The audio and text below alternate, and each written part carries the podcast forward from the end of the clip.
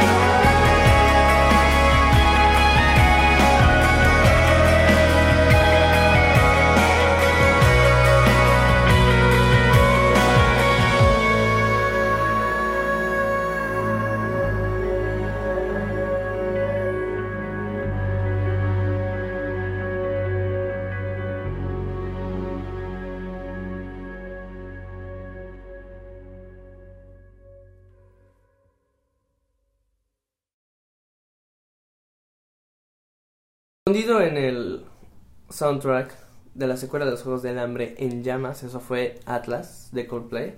Bienvenidos a Cinema Byte Podcast, el capítulo 3. Bienvenidos al 2014. Conmigo, como siempre, Abelardo Ríos. Abelardo. Y Y vamos a hablar sobre el último sobre las películas que hemos visto recientemente y sobre nuestros favoritos para que ganen los Oscars en marzo. marzo. Es la primera vez, bueno, no sé si es la primera vez porque son cincuenta y tantos años de Al Oscars. 80, ajá. Ajá, pero este, que es en marzo, siempre es en febrero. Siempre se me fue, sí, tienes toda la razón. No sé por qué lo. Siempre lo cerca del. Super Bowl. Exacto, Super Bowl. Este. Y sé por qué lo, lo cambiaron. Ya, ya se sabe quién va a, a dirigir, bueno, a host. Sí, Ellen DeGeneres. Ellen DeGeneres va a ser la host. Am, no sé. A mí no me disgustó eh, Seth MacFarlane, pero fue muy olvidable Sí. No hay nada que recuerde de esa ceremonia más que el chiste de Jim Rice sobre la pierna de Angelina Jolie. Por lo menos el de James Franco y Anne Hathaway fue recordable. Memorable, eh, ajá. pero malo, lo malo que fue. Sí. Como Rob Lowe, o sea, así de Sí, mal. siento que deberían copiarla, así que para copiarle a los Golden Globes los hosts que ha tenido, Gigi Gervais, Tina Fey y, y este, ¿cómo se llama? Este, Leslie Knope. Si no, ¿Qué- eh, fucking. ¿Cómo se llama? Amy Poehler. Amy Poehler. Ajá. Son muy buenos todos. O sea, ¿quién me encantaría ver de host alguna vez? A Louis. Al Louis Louis. De David. Russell. Ajá. Eh, ya la vimos los dos, ¿verdad? Sí, los dos. Ah, estoy sorprendido de la nominación. Sí. Creo que De, de la nominación en que en mejor, mejor, película Mejor película. y mejor guion. Ah, mejor guion sí me sorprendió más que mejor película. Mejor película tal vez, posiblemente. No sé cuántas posibilidades tiene de ganar, pero, pero pues sí queda en mejor película. Pero guion no se me hizo nada original. Su voice, voice off y todo eso que utilizó, lo clásico. Sí, creo que eh, está nominada porque es, cagó en todas las personas posibles, cagó en el FBI, cagó en los políticos, cagó en las personas que critican a esas dos, a esas dos organ- organizaciones. Sí.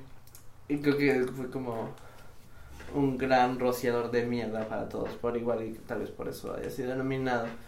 Pero la película se me hizo un poco vaga. Y fuera de lo de la increíble fotografía, fuera de lo mucho que nos gusta ver a Jennifer Lawrence, eh, no fue muy interesante. Se, se ve súper claro que es muy buena actriz. Se mereció. Sí, que Oscar simplemente desde llegó-. Ajá, que simplemente llegó al set así de voy a hacer alguna locura y, Sí. y no, no se daba cuenta de que estaban grabando pero a la motivación de la mayoría de los personajes nunca es explicada No, sí es cierto. eh, Es como muy... sí porque este es un estafador vagamente te lo dicen al principio porque Bradley Cooper que tiene esta obsesión por por atrapar a políticos por Eh, por reconocimiento nunca tampoco es explicado. Porque eh, eh, por qué los demás personajes piensan así tampoco nunca es explicado. Y y siento que en las escenas cuando eh, cuando toman un tono triste, cuando Bradley Cooper enseña la, la bolsa de dinero y cómo se las va entregando a los congresistas, Sí. es eh, que va fuera de tono con el resto de la película. El resto de la película trata de ser gracioso y trata de burlarse de todos y trata de ser como muy irreverente, pero casi por el final cambia de tono totalmente y quiere ser alguna y suena como se quiere volver algo como moraleja, quiere Sí. Ajá. Enseñar. ajá, Sí.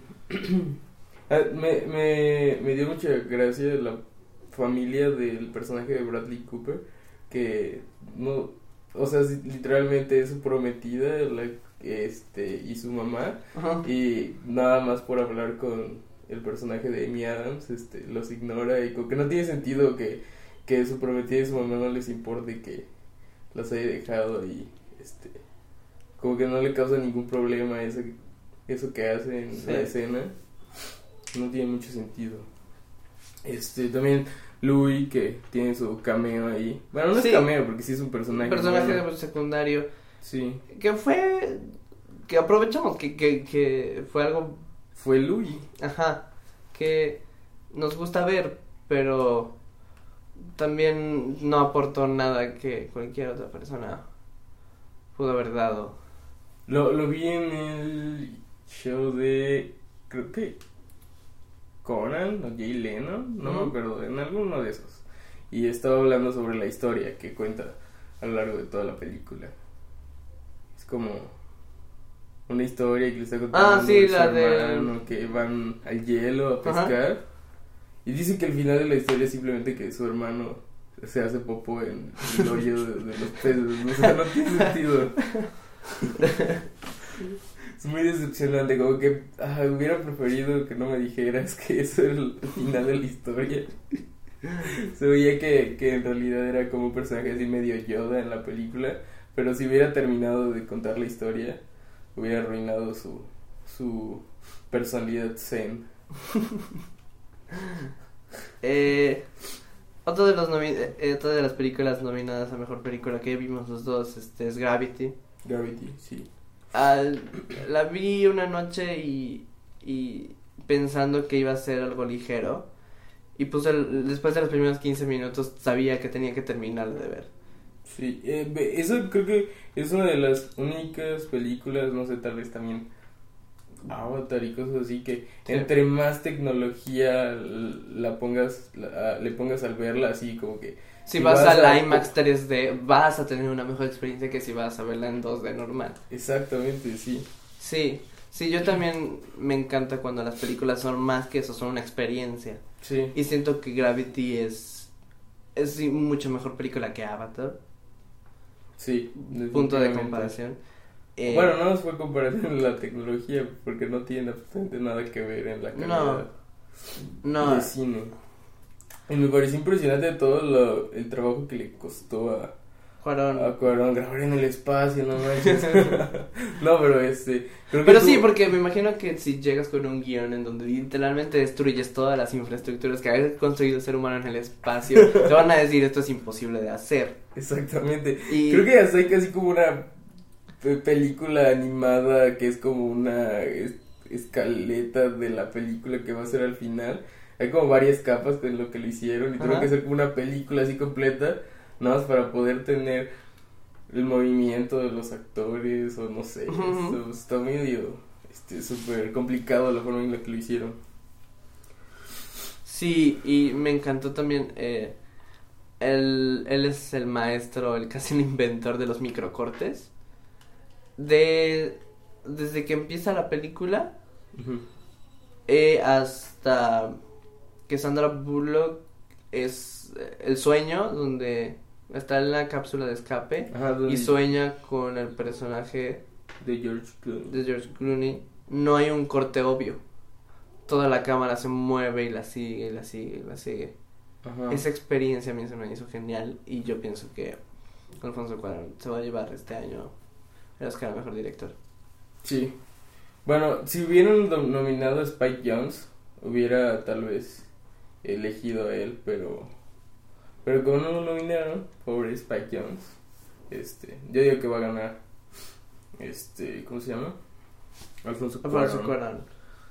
Nada más quiero que ganen para ver a pronunciar a los que lo presenten en su nombre. Cuarón. Cuarón. And the Golden Globe goes to Alfonso Cuarón.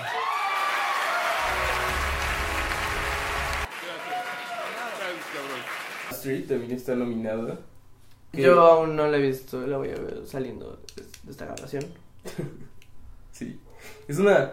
No sabía que era una adaptación de un libro. Sí. Me gustaría leer el libro para ver qué tan. ex- si fue como una exageración del libro o en realidad el libro es mucho más fuerte y como que le bajaron el tono al adaptarlo. Me gustaría saber eso. Este. Leí que Jonah Hill no, le pagaron. Bueno, obviamente suena mucho dinero, 60 mil dólares. Pero en realidad, pues, en comparación con el tamaño de producción que era y todo eso, fue poco Sí, dinero que aceptó para poder trabajar con Martin Scorsese. Martin Scorsese. Que bueno, no sé, siento que sí es súper buena, pero no es nada que no hayamos visto con Martin Scorsese como en Casino, es casi como una versión así 2013 de Casino. Creo que la versión que vi este está como censurada o algo así porque he ido a personas a hablar sobre las escenas de orgías y cosas así y la ¿A dónde fuiste? que vi este, bueno, no, no la vi en el cine. Ok. Y este, la, la versión que vi corta en esa parte. Y no se no, no me pareció que me perdí de mucho en la historia, más que la impresión de las to- tomas que debe haber sido este, las orgías y eso. ok. Pero creo que la que vi está censurada. Y bueno, este. Yo vi, yo vi Dallas Buyers Club Bears Club. sobre este personaje que tiene sida y Ajá. este sureño que tiene sida en una época en donde Es Matthew McConaughey, ¿no? sí, Matthew McConaughey. Y que el punto de la película es que para conseguir medicinas y para él hacer dinero Ajá. crea estos clubes de venta en donde te afilias y ellos te consiguen las medicinas ¿Cómo? que en aquel tiempo eran un poco menos que legales Ah, las hacen así como... no las consiguen en Ah, otros países Ah, ok. Ok. eh, ¿Y qué tan importante es el personaje de Jared Leto? La verdad yo no he visto. eh, Dallas. mucho porque Jared Leto es una drag queen que Una travesti. una transvesti que que al principio el personaje principal lo rechaza pero después de eso se hacen socios se hacen socios porque eh, él ella conoce a los clientes conoce y atrae a más clientes Ajá. Y al final terminan siendo muy amigos. Y spoiler alert, el personaje Jared Leto muere ah, un poco antes de que termine la película. Y eh, te la crees totalmente. Te tardas, a- hasta el final te das cuenta de que era Jared Leto que me estabas viendo. Yo pienso que Matthew McConaughey y, y Jared Leto van a ganar Oscar Mejor Actor y Mejor Actor eh, Secundario. Me, me gustaría que, que no tuviera tanta coincidencia lo- las nominaciones a actores con la pérdida o el, o, o el peso que ganen para sus roles. No sé, se me hace como que muy este... Pues Christian Bale fue nominado Ajá, por... porque está gordito en, American Hustle. Ay, Y- porque anteriormente perdió un montón de peso para el maquinista. Sí, pero bueno, ojalá me gustaría que no fuera esa la razón por la que los... No, no lo fue. Para mí, Porque, para mí bueno, creo que sí importó, pero pero Matthew McConaughey ya te, tiene un currículum de los últimos par de años lleno de películas buenas. Creo que Sí. ganó el Spirit Awards hace dos años y y con Maud, que también es considerada una de las mejores películas del año, sale en un personaje totalmente diferente y, y se la crees. Es muy gracioso que durante, bueno, toda su carrera anterior salía solo en películas como este Eh, Los ¿Cómo perder un mi hombre? ex. ¿Cómo perder un hombre en 10 días? Ajá. Y terminó haciendo películas como Darius Buyers Club. Eh, yo siento que se la va a llevar. En segunda opción, eh, Leonardo DiCaprio. Leonardo DiCaprio. Yo creo que tendría primero a Christian Bale y luego a Leonardo DiCaprio, nada más para que pase otro año con Leonardo DiCaprio. Otra nominación de Oscar. Wow. Quiero que siga. No, creo que puede que este año se la lleve. Es- Sí. Sí, ya, como, como que ya se lo merece, ya, ya se lo merece. Me hubiera gustado que se lo hubiera llevado con su personaje de Django, Sí, que para mí es mucho mejor que el de Wall of Wall Street. que es el solo divirtiéndose. Sí, que pues, por si no sabían de la escena donde sangra su mano, Sí. porque aplasta De verdad un se cráneo, cortó. de verdad se cortó la mano y sigue actuando como si nada. Eso sí es así súper difícil de hacer. Creo que se limpia la mano con sangre en una de las actrices Sí, y entonces en La este, reacción de la actriz es como que natural. ¿Cómo, cómo se llama? Kerry Washington. Ajá, Kerry Washington. Washington. Washington. Este, Scandal. sí. Y eh, bueno, en los guiones y eso, en guion original, yo definitivamente estoy casi seguro que va a ganar Hair. Porque me encantó, este, me pareció muy, muy original, aunque todos digan que es como nada más Siri la película. Sí. Este, pues la película la empezó a escribir como 10 años, creo, no sé cuántos años antes de que saliera siquiera la primera versión de Siri, así que no tiene mucho que ver. Ah, yo también pienso que Her es, la prim- es mi primera opción. Mi segunda opción sería eh, Woody Allen con Blue Jasmine. Tampoco Sol- he visto. Ya, ya la vi. Es, eh, Ah. no es, es otro Woody Allen. El Ujú. Woody Allen, digamos, europeo de Vicky Cristina Barcelona se ve más en Blue Jasmine que el Woody Allen que escribió No Medianoche en París. no sale en Blue Jasmine, ¿Quién? Woody Allen. No. Mm. Me, me gustó el, lo que hizo con Owen Wilson en Medianoche en París. A mí no. como utilizarlo para ser, seguir apareciendo en sus películas con otros actores, porque definitivamente está actuando Sí, también. a ser Woody Allen. sí, Wilson. igual. Este. Se fue el nombre. De Blue Jasmine. Sí, igual. Este. Kate Blanchett. Es como esquizofrénica. Es como. Y es mujer, es como Sí. una versión femenina Woody Allen. Un poco. Un poco en, en el sentido de, su- de hablar, en el sentido de escribir, en el sentido de la sobreexplicación que da cualquier cosa. Solo que esto es como. mm, mm. No, no, perdón. Es- tiene aires de grandeza. Y, Ah, ya, sí. y, Es y casada con Alex Baldwin. ególatra. Ajá, exacto. Este, bueno, también algunas noticias. Em, va a salir, eh, este, gracias a la magia del podcasting. Kevin Smith hizo su ya su película, bueno, creo que ya la terminó, la, este, Tusk, que si van a su podcast, creo que es en el de Fatman, este, y buscan un capítulo que se llama, o buscan, bueno, en cualquier podcast de Kevin Smith, un capítulo que se llama La Morsa y el Carpintero, este, y en él se habla sobre, es- creo que es un anuncio de, de Craigslist, donde un tipo, un carpintero, dice que le da así asilo, bueno, como un cuarto en su casa de roomie a cualquier persona que gratis si se pone un traje de morsa durante una hora. Ah, sí, creo que también vi el chiste en At Midnight. Ah, sí, exacto. Y este. Y después, pero es una película de terror, ¿no? Y tiene un resultado totalmente trágico. Sí, Y empezó como un chiste así en el podcast, en el que leían el anuncio de Craigslist, pero se convirtió en un guion y después se convirtió en una película, que me parece muy, muy Genial. genial. sí. Sí, y había pensado para el tipo que hizo el anuncio, el carpintero, a Quentin Tarantino, sí. pero no creo que... Sí, yo creo que alguna vez vi una conferencia donde hablaba de, en algún cómico donde hablaba de eso. Sí, sobre conseguir a Quentin Tarantino para que hiciera el personaje, pero no creo que acepte. También, hablando de Quentin Tarantino, uno de sus guiones se filtró. Este. Se llama The Hateful Eight. Se- sería como que los ocho maléficos, algo así. Los odiables 8. Los odiables ocho, algo así.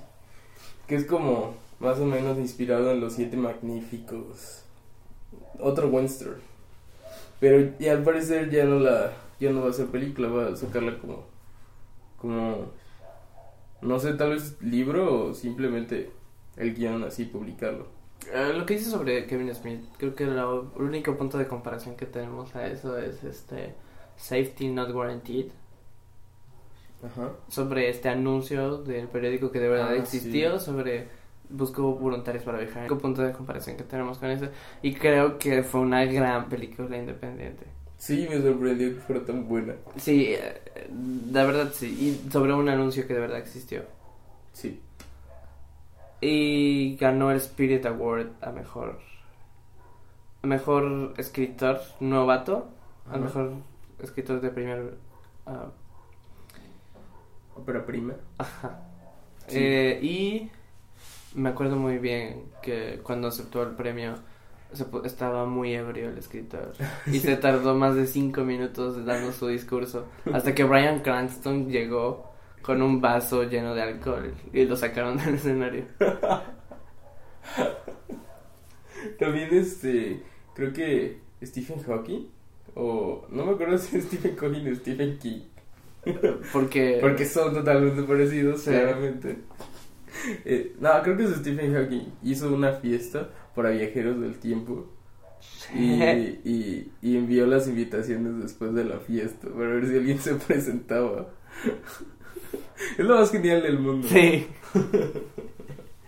Se me hizo muy así como este Bill y Ted eh, viajan en el tiempo. ¿Nunca has visto esa película No. sobre este, ¿cómo se llama? El tipo este de Matrix. Keanu Reeves, Sí, cuando era chavo y así él hace de Stoner. Y este, viaja en el tiempo con su amigo Stoner. Y resuelven todos sus problemas, ¿no? Diciendo, ¿qué tal si regresamos y ponemos algo aquí y nos ayuda? y, y lo encuentran después porque se supone que sí regresan a ayudarse a sí mismos del. Van por Genghis Khan, por Abraham Lincoln, Sócrates, por todo el tiempo. no, no la tengo que ver. Tampoco he visto Hop Top, la Ah, Hot Tub, sí. Time Machine. Ya va a ver la segunda parte de Hot Tub. Sí, Y este. Kumail, ya como, como Kumail que. Kumail Nanjiani va a salir en ella, sí. Muy buen comediante. Me encantó su, su especial, Beta Male, creo se llama. sí, Sí. no lo he visto en Netflix. Está muy chido. Ha- Habla sobre sobre cómo jugar que juega Call of Duty y de repente se encuentra que eh, uno de los mapas es su ciudad natal y está jugando en su ciudad natal disparando gente que serían como sus vecinos o algo así. Yo, eh, stand-ups recientes que he visto poco conocidos es de Cal Kinane, Whiskey Icarus. Whisky, Icarus, sí, me, me lo recomendaste, estuvo muy, muy bueno. Muy bueno. Este. Eh, pueden googlearlo y va a aparecer un video inmediatamente. O también está en Netflix, me parece. Eh, es la voz que hace en Comedy Central. La voz que presenta los programas a continuación, tal cosa. ¿En el Comedy Central gringo. Ah, ok. Y. No es el de bienvenido a la comedia. No, con punto de comparación que tenemos con eso. Y creo que fue una gran película independiente. Sí, me sorprendió que fuera tan buena. Sí, eh, la verdad sí. Y sobre un anuncio que de verdad existió. Sí. Y ganó el Spirit Award a mejor. A mejor escritor novato. A mejor escritor de primer. ah, Ópera prima. ajá. Sí. Eh, y me acuerdo muy bien que cuando aceptó el premio se estaba muy ebrio el escritor y se tardó más de cinco minutos dando su discurso hasta que Brian Cranston llegó con un vaso lleno de alcohol y lo sacaron del escenario. También este, creo que Stephen Hawking, o no me acuerdo si es Stephen Hawking o Stephen King, Porque, porque son totalmente parecidos, Sí. claramente. Eh, no, creo que es Stephen Hawking, hizo una fiesta para viajeros del tiempo y, y, y envió las invitaciones después de la fiesta para ver si alguien se presentaba. Es lo más genial del mundo. sí, Se me hizo muy así como este Bill y Ted eh, viajan en el tiempo. ¿Nunca has visto esa película No. sobre este cómo se llama? El tipo este de Matrix. Keanu Reeves, sí, cuando era chavo y así él hace de Stoner. Y este y viaja en el tiempo con su amigo Stoner. Y resuelven todos sus problemas, ¿no? Diciendo, ¿qué tal si regresamos y ponemos algo aquí y nos ayuda? y, y lo encuentran después porque se supone que sí regresan a ayudarse a sí mismos del pasado. Van por Genghis Khan, por Abraham Lincoln, Sócrates, por todo el tiempo. no, no la tengo que ver. Tampoco he visto Hop Top, la Ah, Hot Tub, sí. Time Machine. Ya va a ver la segunda parte de Hot Tub. Sí, Y este. Kumail, ya como, como que. Nanjiani va a salir en ella, sí. Muy buen comediante. Me encantó su, su especial, Beta Male, creo se llama. sí, Sí. no lo he visto en Netflix. Está muy chido. Ha- Habla sobre. Sobre cómo jugar que juega Call of Duty y de repente se encuentra que eh, uno de los mapas es su ciudad natal y está jugando en su ciudad natal disparando gente que serían como sus vecinos o algo así. Yo, eh, stand-ups recientes que he visto poco conocidos es de Cal Kinane, Whiskey Icarus. Whisky, Icarus, sí, me, me lo recomendaste, estuvo muy, muy bueno. Muy bueno. Este. eh, pueden googlearlo y va a aparecer un video inmediatamente. O también está en Netflix, me parece. Eh, es la voz que hace en Comedy Central. La voz que presenta los programas a continuación tal cosa. ¿En el Comedy Central gringo. Ah, ok. Y. No es el de bienvenido a la comedia. No. Creo que vi un chiste de un stand-up mexicano que era publicista y que era voz en off de algunas cosas y que se burlaba de sí mismo. Pero no me acuerdo del contexto. Sí, algo así de no sé qué de Kant. Ajá.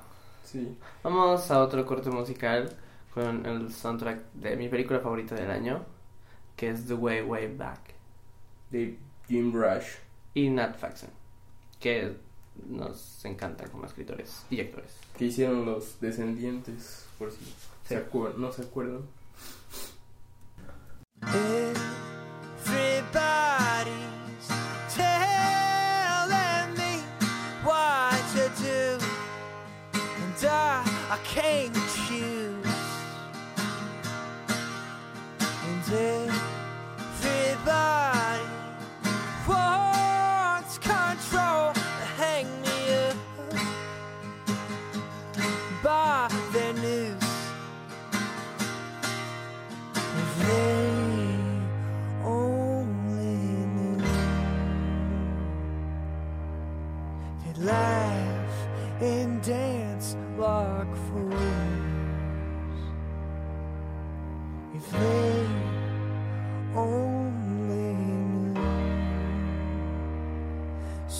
else cannot.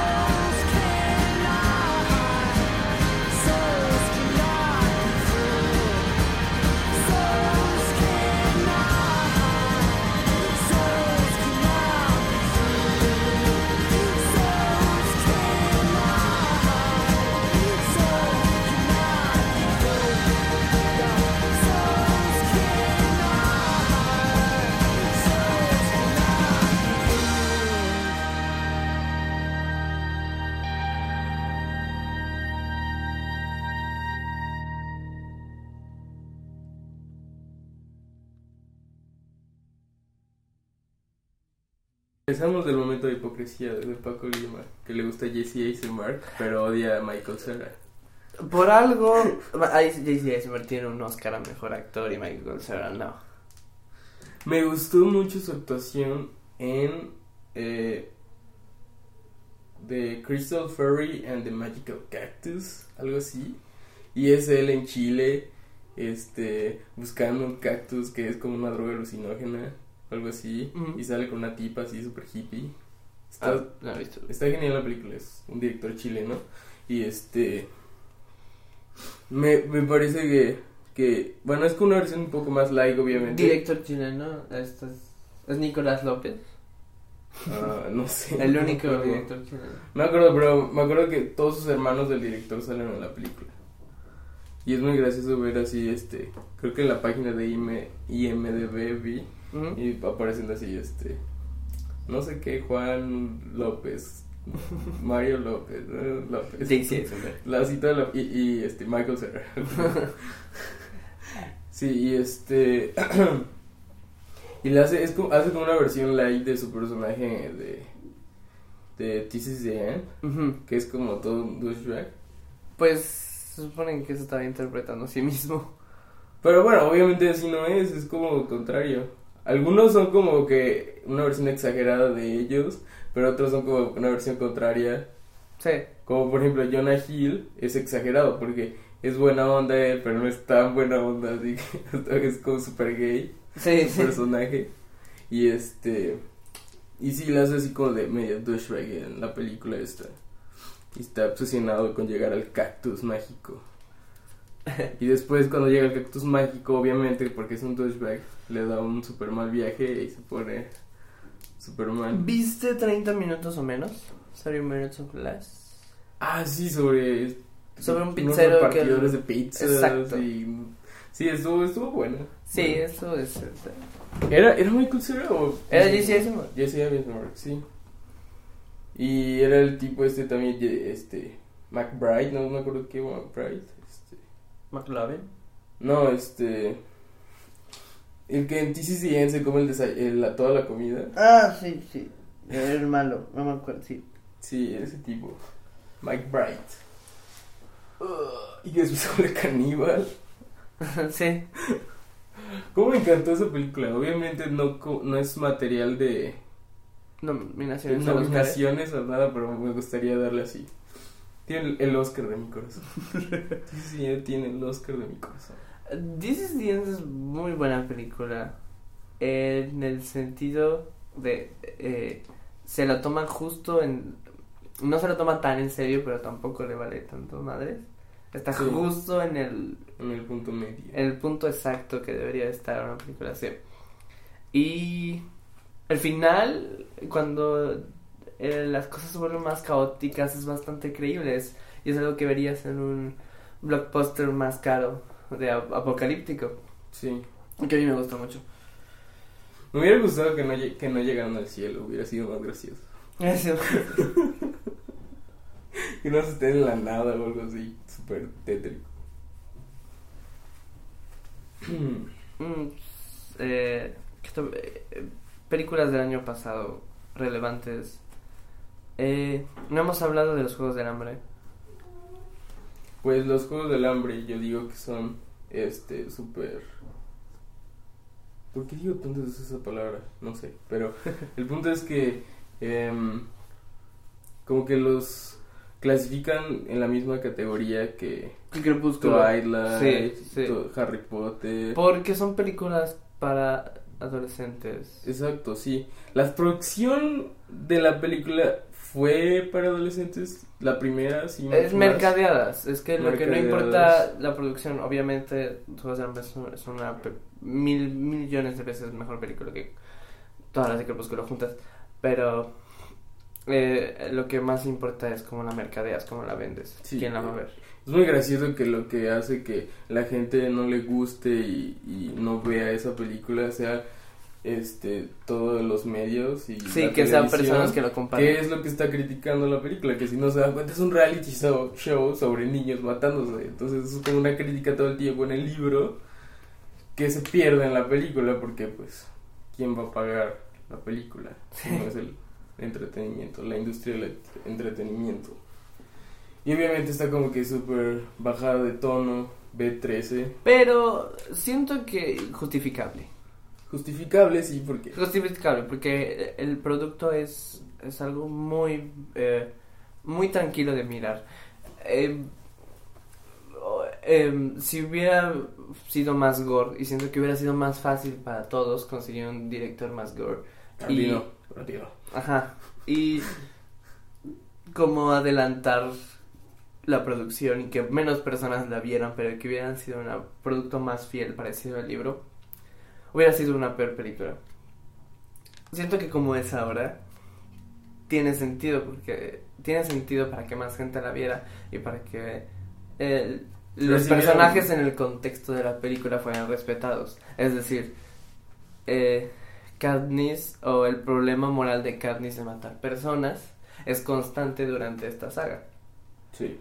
Que si hubiera sido, si hubieran mostrado toda la sangre de, de las de sus víctimas no hubiera sido constante, no hubiera tenido sentido.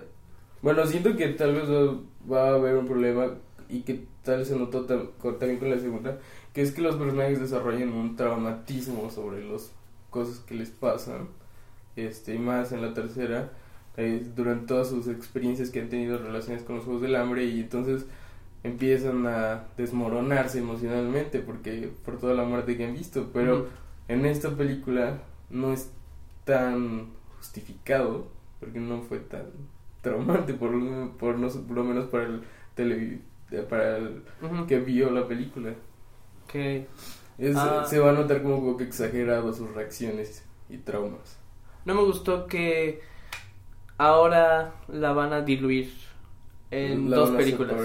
Sí. Am, Yo, que, yo- yo bueno, no sí, leí los, yo no leí los libros. sí. Yo, yo sí leí los disfruté libros. mucho el producto. El, la- el tercer libro definitivamente sí es el más importante y es el que tiene más cosas que no pueden faltar.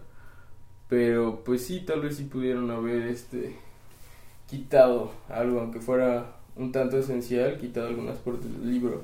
Y no habría caído en el mismo cliché de la última parte de la saga la vamos a dividir para ganar más dinero. Es- Sí, sí, así se vio. No, no sé cómo va a resultar para las adolescentes amantes de los Juegos del Hambre la tercera película, porque se convierte en una historia muy política, que habla sobre revolución. Creo que. eh, creo que ya de por sí tienen tendencias Sí, pero en, a la, hablar sobre eso. en la tercera parte se vuelca definitivamente A la, a la versión, bueno, a la parte política de la historia. Hablamos de series. Series, me gusta. Este, ¿qué serie estás viendo en este momento, Paco? Eh, apenas descubrí y estoy muy atrasado con la tendencia de How I Met Your Mother. Sí, yo ya la había visto desde antes. Sí, me había recomendado y no te había creído porque pensaba que era otra sitcom de... eh, otra sitcom tonta con risas grabadas. Pero Sí. la vi y tiene bastante sentimiento, tiene bastante... Los personajes son muy... Incluso muy relacionables. Sí. Se hizo muy... Muy humanos. Muy humanos. conflictos. Es... Bueno, la serie es muy graciosa. La... Me gusta la historia, me gusta el, el recurso del flashback. Sí, me, creo que No me gusta el recurso donde ya sabemos que va a ser una mujer de sombrilla amarilla. El hecho que- de estar dando pistas de qué Ajá. va a ser. Sí, Porque ni siquiera son pistas, no la conocemos. Sí, no, estás diciendo No va a tener esto y esto. Pero siento que, que sí le sirvió como herramienta para mantener obsesionados a los fans que frame por frame están analizando la serie para encontrar, ah, en el departamento de no sé qué personaje, en el segundo no sé cuál, hay una sombrilla amarilla recargada en la pared. Y entonces ya se desarrollan teorías sobre quién es la madre y todo esto, que por cierto la madre, que ella está súper, este, se sabe qué, qué actriz es. O sea, no el personaje, no voy a decir quién es dentro de la historia, pero la actriz, este, es la esposa de Leonardo DiCaprio en The Wolfbuster. Bueno, su primera esposa. Ah, Que no la has visto. No. como- me acabas de spoiler alert. spoilear dos cosas al mismo tiempo. No, no es tan spoiler, porque es como. Vas a ver el- al douchebag más grande de la historia durante dos horas. Es lo que vas a ver. Me da mucha risa porque estoy seguro de que las inscripciones a las am, licenciaturas de contaduría, finanzas, Actuaría. actuaría van a subir por que van a querer ir a Wall Street a hacer stockbrokers por nada más por esta película. No, no es no es Margaret Robbie. Es este, es la otra. Um, The fuck, man. sí, pero tam- también me gusta mucho de How I Met Your Mother toda la la mitología que desarrolla. Sí, Que sí. conoces tanto sobre Es bastante bien historia. escrito, bastante compactamente bien escrita. Sí. Este. Mm. Y hay muchas escenas en donde. ah, lo, eh, hacen gloria a Nueva York. Ajá. Pero normalmente se puede ver la serie como si fuera en cualquier lado. Sí. Lo que me está, está equilibrado. Algo que me gustó es que siempre todas las series que son sobre Nueva York, aunque tienen el mismo chiste de, ah, el metro es horrible y todo eso, como que esta serie es, este, exploras más todas las ah, caras de Nueva York, porque pues, es muy larga la serie y es como un chiste recurrente. El hecho de que están en Nueva York, tienen que Mm. hablar sobre eso. Sí, al parecer sí existe un lugar que se llama Ma- que no se llama McLaren, No pero basado es, ma- es Mac algo, Ajá. basado en. Sí. Y va a supuestamente a haber un spin-off de How I Met Your Mother que se va a llamar How I Met Your Father. Sí. Que es muy gracioso. Lo que más me gustó de esta noticia es que no va a tener otra conexión con la serie más que um, McLaren's. Es lo único que va a... Ajá, ella, Christine Miliot- Miliotti es la madre. ¿Ah? Sí, ella es. The Mother, The Gateway, ya no, pero Sí, es, es este. Es muy traumante antes de que se diera a conocer estar todo el tiempo obsesionado con que va a ser Robin, va a ser Robin, pero no, desde el principio te dicen, no, no va a ser, no te obsesiones con eso. Sí. Pero todo el tiempo estás con la esperanza de que lo sea. Yo en este momento estoy viendo, este. Sigo viendo Parks and Recreation. Ah, yo terminé y es, es muy buena serie, pero es ese tipo de series que tienes que ver. Que no puedes ver capítulo por capítulo. Tienes que seguir el arco de la historia. Ah, sí. tienes sí, que ver una temporada en una tarde para que te guste tanto como. Sí. para que la puedas apreciar lo suficiente. Siento que recae mucho en los personajes.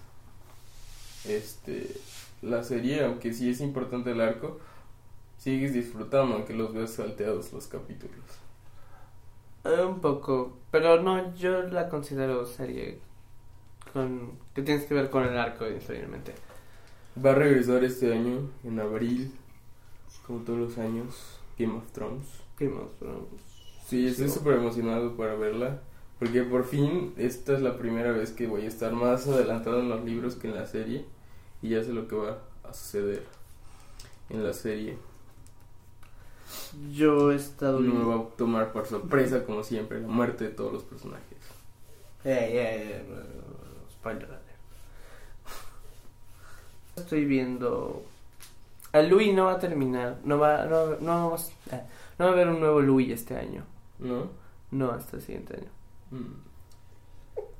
Bueno, pero no sé, como que siento que no, no, no me importa tanto.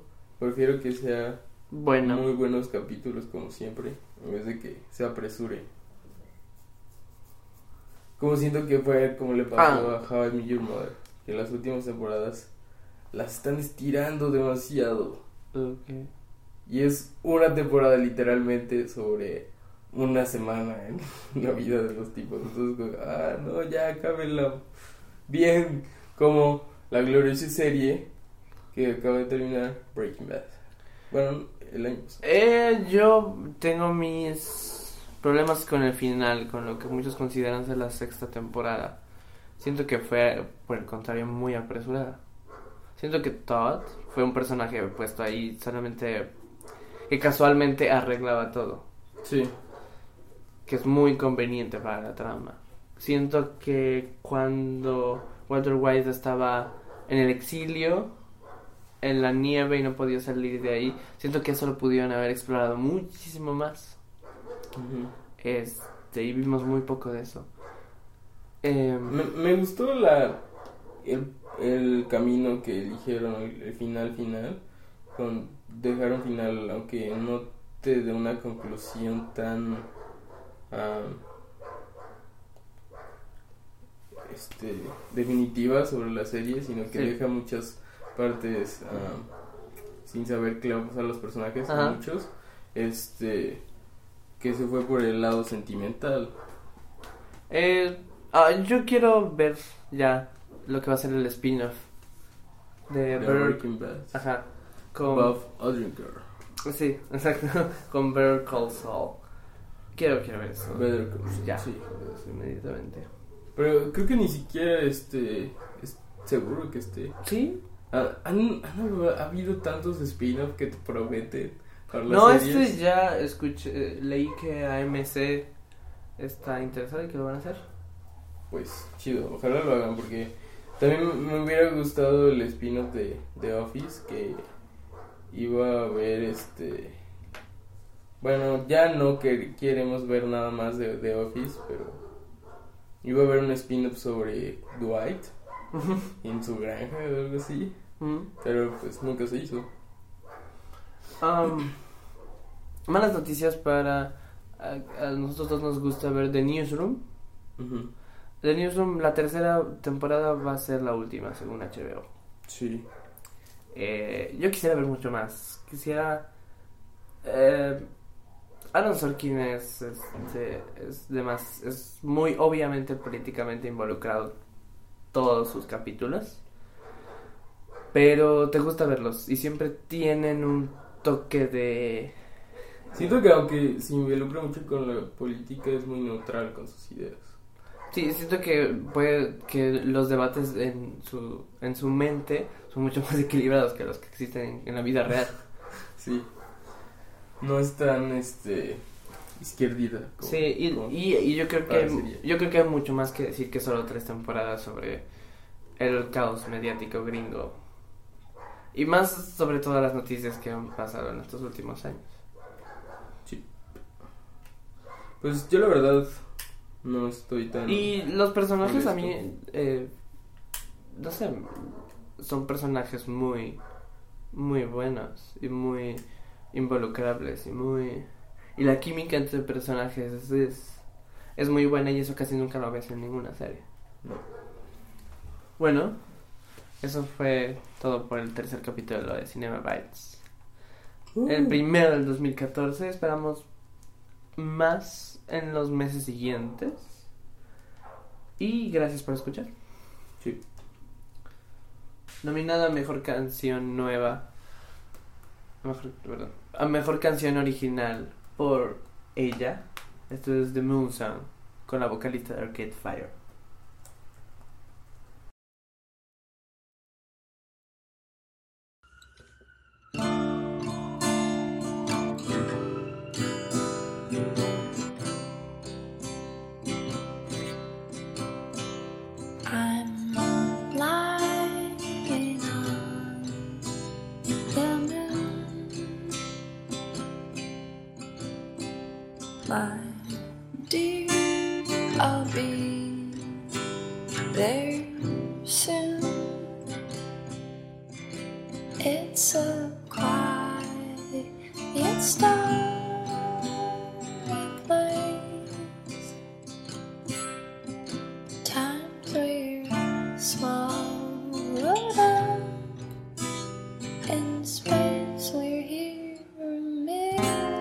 Bye.